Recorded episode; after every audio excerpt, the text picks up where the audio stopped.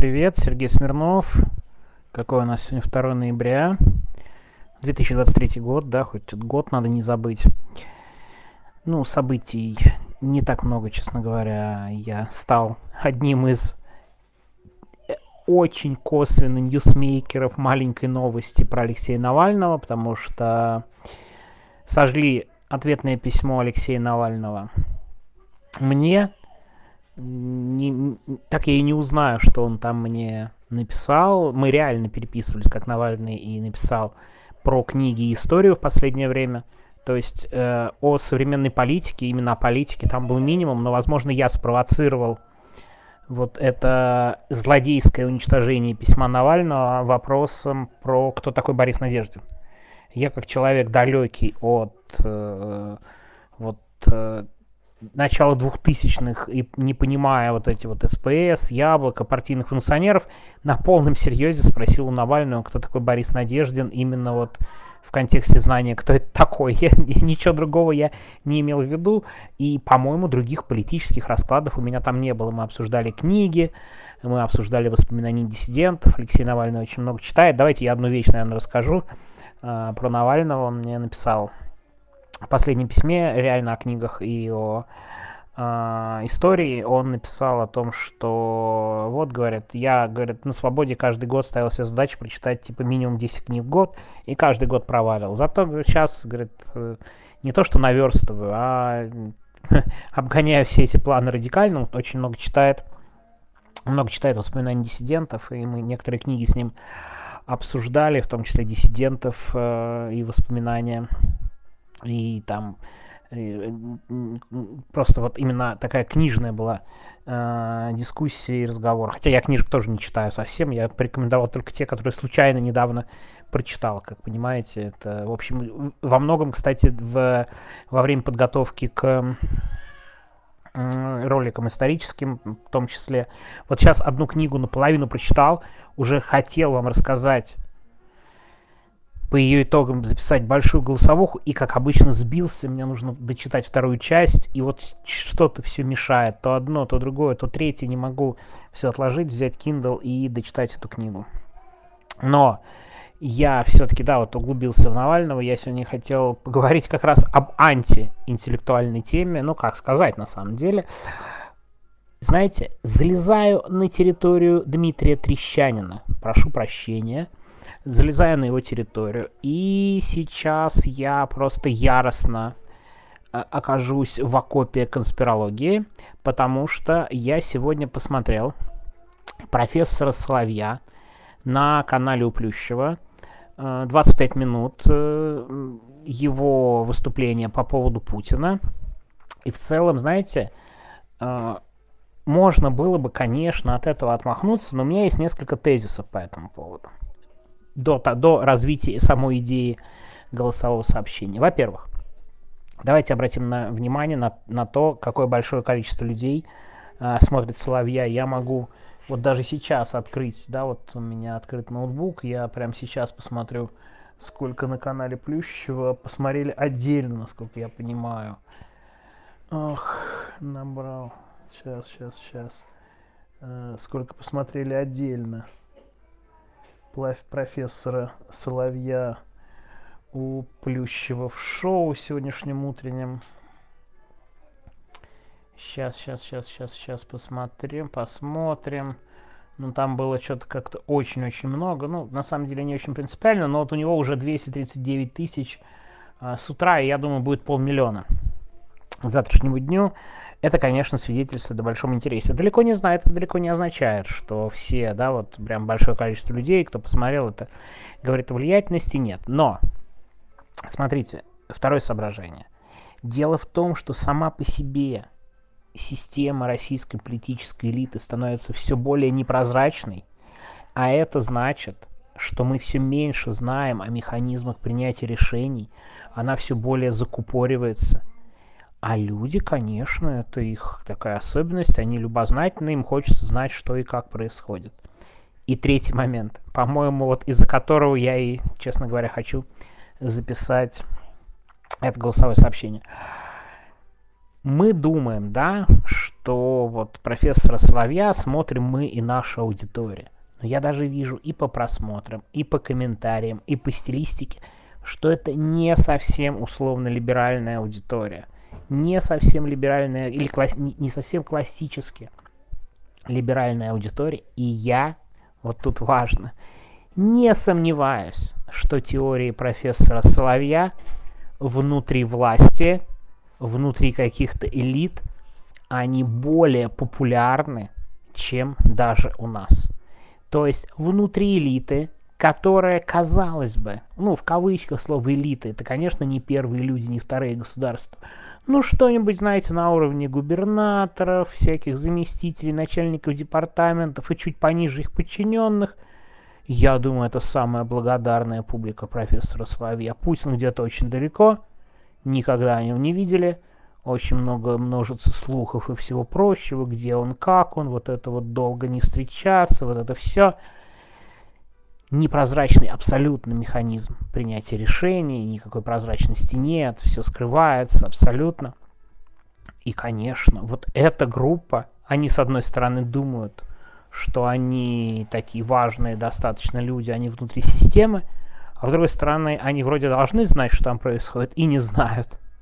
И ищут какого-то знания на стороне, чтобы быть самыми умными в каком-то своем кругу. Поэтому я думаю, теория профессора Славья о том, что Путин умер, будет относительно устойчива, в том числе внутри российского чиновничества или около того.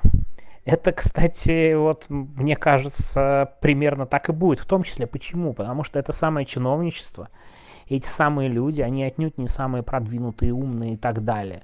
Это люди примерно склонные тоже к конспирологии, ко всяким таким выводам. Так что теория профессора Соловья, я ее называю теорией, да, вот это вот мифологическая, но довольно стройная – она обращена будет в том числе на тех людей, которые находятся внутри власти. Частично, по крайней мере, она точно будет там воспринята, в том числе на этих силовиков. Вы думаете, менты какие-нибудь? Они примерно об этом и разговаривают. Поверьте, я пять часов около Мосгорсуда провел в тачке с ментами.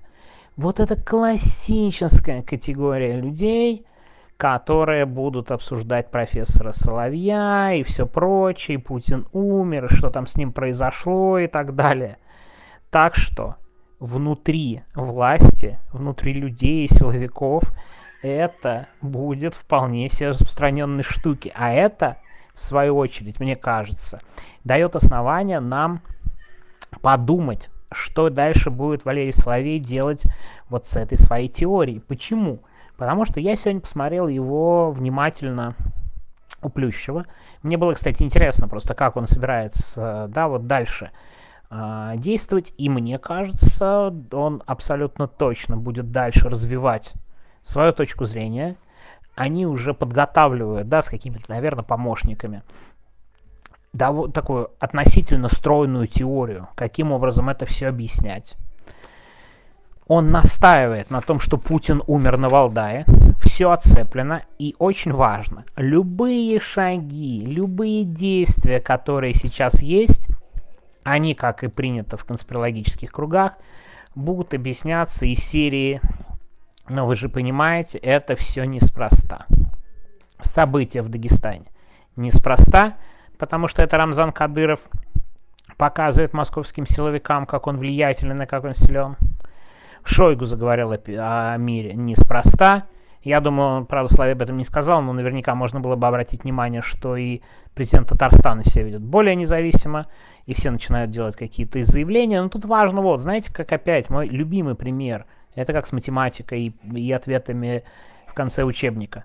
Когда у тебя есть ответ, ты не знаешь решения, начинаешь подгонять да, свои варианты под окончательное решение. Так и тут можно любую, абсолютно любую информацию начинать подгонять под то, что Путин умер, и это многое объясняет. Поэтому теория будет устойчивая, ее аудитория, я думаю, будет только увеличиваться с месяц от месяца, потому что Славей нам обещал, я вот сегодня послушал в ролике, о том, что через 2-3 месяца мы сами все поймем и узнаем. Ну, понятно, что мы сами ничего не поймем, не узнаем, но это отнюдь не убедит а, людей. Потому что уже начинает выстраиваться новая теория, что Патрушев де-факто захватил власть, что Патрушев полностью контролирует э, двойника Владимира Путина, что двойника Владимира Путина решили наречь Владимиром Владимировичем Путиным. И это дает основание говорить, что теперь перед нами будет э, фигура, управляемая Патрушевым.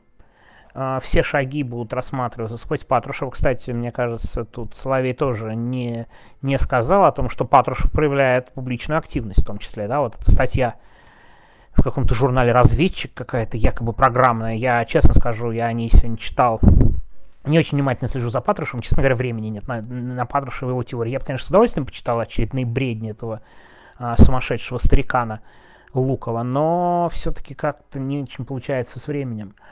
А, я прочитал у Ильи Яблокова на «Новой газете» вот э, разоблачение всей этой его бредовой теории. Ну, довольно кратко пробежался, честно, откровенно, за 5 минут до стрима. Так вот, э, Патрушев и любые активности публичной Патрушева будет объясняться вот как раз его управляемой, управлением страной. И понятно, что теперь у нас будет теория, что Путина давно нет, он умер. Это теперь не Путин, а его двойник, слабый человек. На самом деле власть в руках у Патрушева или, возможно, у какого-то другого альянса людей – но политические изменения вот-вот должны быть, потому что долго скрывать мертвого Путина невозможно. Стилистически это будет так выглядеть, но, знаете, если забегать вперед, у большого количества внутри будет происходить таким образом сомнения в отношении Владимира Путина. И как ни странно, мне кажется, накануне выборов – и накануне вот всей этой президентской кампании это удивительным образом звучит, но это будет причинять определенный дискомфорт, что администрации президента, в убеждении чиновников, типа, зачем нам проводить кампанию Владимира Путина, если он умер? Я вот у Соловья же это все слышал и прочитал. Не надо нам тут рассказывать. В этом плане удивительным образом вот эта конспирологическая теория, не то чтобы она угрожает Кремлю. Конечно, она и Кремлю абсолютно не угрожает и политически не угрожает. Но она определенный дискомфорт приносит, когда, знаете, часть ваших внутренних конспирологов внутри системы такие, ой, ладно, знаем мы этого вашего Путина, знаем мы всю эту вашу кампанию, знаем мы, за кого мы сейчас будем вбрасывать и дописывать голоса и так далее. Ну, то есть они сами станут, то есть Соловей буквально играет с ними в то же самое, во что они долго играли со всеми остальными из Сирии все не так однозначно. И знаете, что сейчас будет дальше? Будет дальше. Ну, Путин умер или нет? Такой будет вопрос. Такие, вы что, совсем, что ли? Как бы, что вы придумываете? Что значит Путин умер? А часть людей будет говорить, слушайте, ну нет, ну теперь не все так однозначно, вот есть разная информация, вот, вот есть разные слухи, ну посмотрите, какие события, буду слушать Валерия Соловья, его семинары, покупать билеты на него, и, в общем, э, лично я глобально вот так вот глобально для политической системы не вижу ни хорошего, ни плохого. То есть если нам близко к сердцу это все не воспринимать, и мне кажется, уж прям совсем негативных э, последствий я прям особо не вижу. Прошу прощения у всех, кто тут меня сейчас будет слушать. И, в том смысле, что, как мне кажется, это в большей степени направлено на людей внутри системы, а значит ничего прям совсем кардинально плохого вот сейчас в этом нет, тем более, ну, выборы абсолютно предсказуемые, и все понятно, и ясно, и очевидно. Интересно другое. Что будет с этой теорией делать власть, когда профессор Соловей будет собирать по миллиону просмотров примерно на каждом видео и это все объяснять. Посмотрим. На самом деле ему эту теорию развивать, то, что, которую он сегодня сформулировал, будет очень непросто. Это требует очень серьезного напряжения и убеждения аудитории постоянной, и причем по нарастающей. Возможно, это уже к президентским выборам провалится. Я, кстати, думаю, что эта теория не переживет итоги президентских выборов. То есть пик ее должен быть где-то к Новому году. Ну, теория я имею в виду. Сейчас вот такая первая активность, к Новому году будет вторая активность.